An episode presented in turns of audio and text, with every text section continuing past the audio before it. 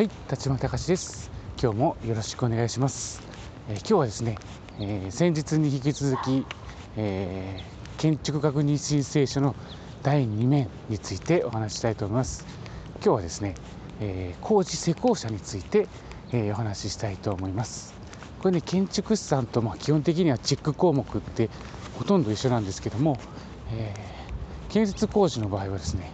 え国交省のホームページだったかな？に、えー、っと事務所登録、えー、建設業法の登録の番号が、えー、全国でですね、え検索できるようになっているので、え毎回それを見ております。まあこれもね後で概要欄に貼っておくんですけども、えー、これを見てですね、え、郵便番号も住所もですね、えー、合わせて確認をしておりますただねこれも、え最新版でないことがあるので特にこっちはですねもっと時間かかるケースもあります。それからあのうん理由はわからないんですけどもえー、建設業の場合って特定建設業と一般建設業っていうのが、えー、金額に応じて、まあ2、2, 段階に分かれてるんですけどもその関係なのかうんどうかわからないんですけどもこの特定建設業の許可の届け出がですね、えー、まあ、例えば、え5月の1日に、え5年を迎える。これ、えー、と期限はね5年ごと更新になるので、まあ、5年目になるとですね届け出すんですけども、え、まあ5月1日が例えば届け出の日だった場合には前回のそしたらですね、えっと、5月1日に新しく、え、更新をしていったらですねあのそこの更新が切り替わるんですけども、早く出しても遅く出してもですね、え、基本的にはその届け出になるんですよね。でたまに、え確認申請の時に建設業の許可がもしかしたら切れてる可能性があるので、え更新お願いしますねっていうお話はするんですけども、まあ、ただ、んこれもですね、え建築確認申請上は、えまあ言ったら建設業法のことなので、関係規定ではないということで、うんまあ、そのまま、えー、たとえたとえ切れたとしてもですね、まあ、業法違反には当然なるんでしょうけども、えー、早く届け出出してくださいねっていうことで、えー、確認をします。まあ、その時には当然ね、え、概要書なんかは、え、行政の方に行くので行政の方もですねそこでチェックをした際に、うん、これは大丈夫かなって聞かれる問い合わせをされるケースもあります。まあ、あるので、えーまあ、そういった時にはですね、えー、こっちが調べたことを、えー、書いてないと向こうも同じような、え、チェックをしなきゃいけなくなるので、え、そうならないようにですね僕はま鉛筆で手書きでですねあの現在更新中とか、え、っていう風な表現で、え、書いております。まあ、そうするとですねたとえ過ぎたとしてもあ届け出を今出そうとしてるんだなっていうのが分かるので、まあ、あえて、えー、わざわざですね問い合わせをする必要が、まあ、1回なくなるっていうことですね、まあ、そういったうんまあ無駄無駄というか、まあ、なくてもいい電話はないように心がけています。まあ、と言ってもですねあの他のことで、えー、僕の、えー、ミスボンミスちょっとしたミスもあってですね、えー、そこは良くても違うとこで電話がかかってきたりするんで、まあ、そこはなんか申し訳ないというか、ね、能力現時点での能力っていうことでですね、えー、すいませんって謝ってるんですけどね、まあ、そういった形で、えー、チェックをしております。まあそれぐらいですかね、ただね、あの建設業の許可も、まあ、これ、確認申請の要件ではないとは言ったんですけども、えー、一応ですね、建設業は建設業で、その軽微な建設工事っていうのと、そうでない建設工事っていうのがあるので、まあ、実際は、うん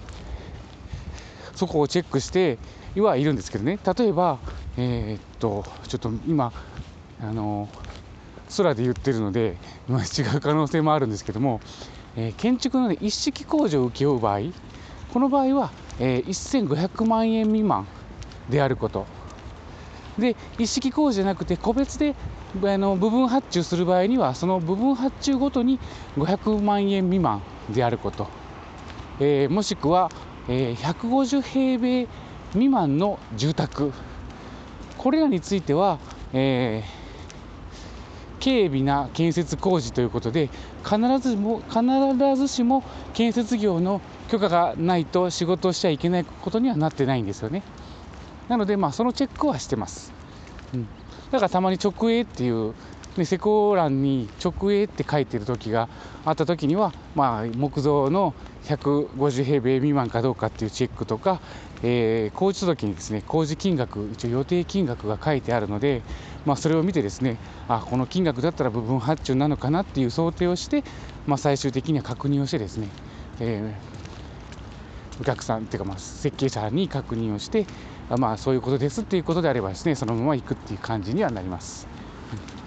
まあ、そういった形でですね、え建設業の許可も一応、まあ、申請書に書いてある内容についてはですね、まあ、チェックをしてますよっていうことになります。ちなみにこれはですね、えー、先ほど言ったようにあのホームページで全国の、えー、建設業の検索ができるので、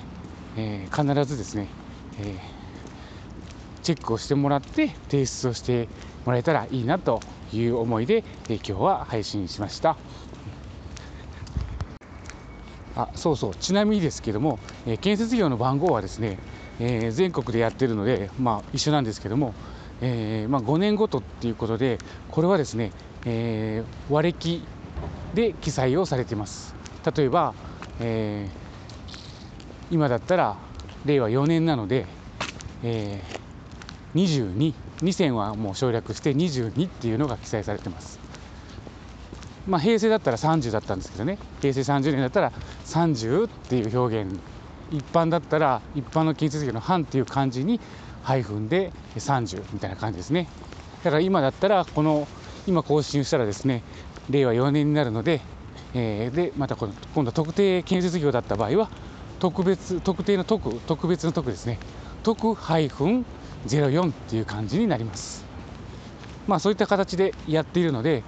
意外に最初にチェックはできます。ただそれを、それが本当にその番号であったかどうかっていうのはチェックしないといけないので、最終的には変わらないんですけども、まあ、一応目安として04って書いてあったら、あ、今年度更新したんだなっていう感じになります。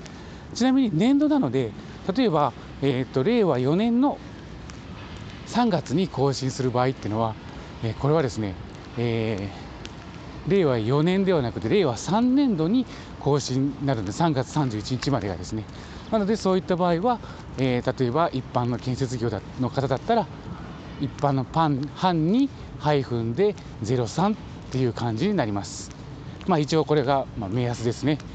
なので、まあ、建設業の許可の記載をするときにはですね一応あの入力する際にですね、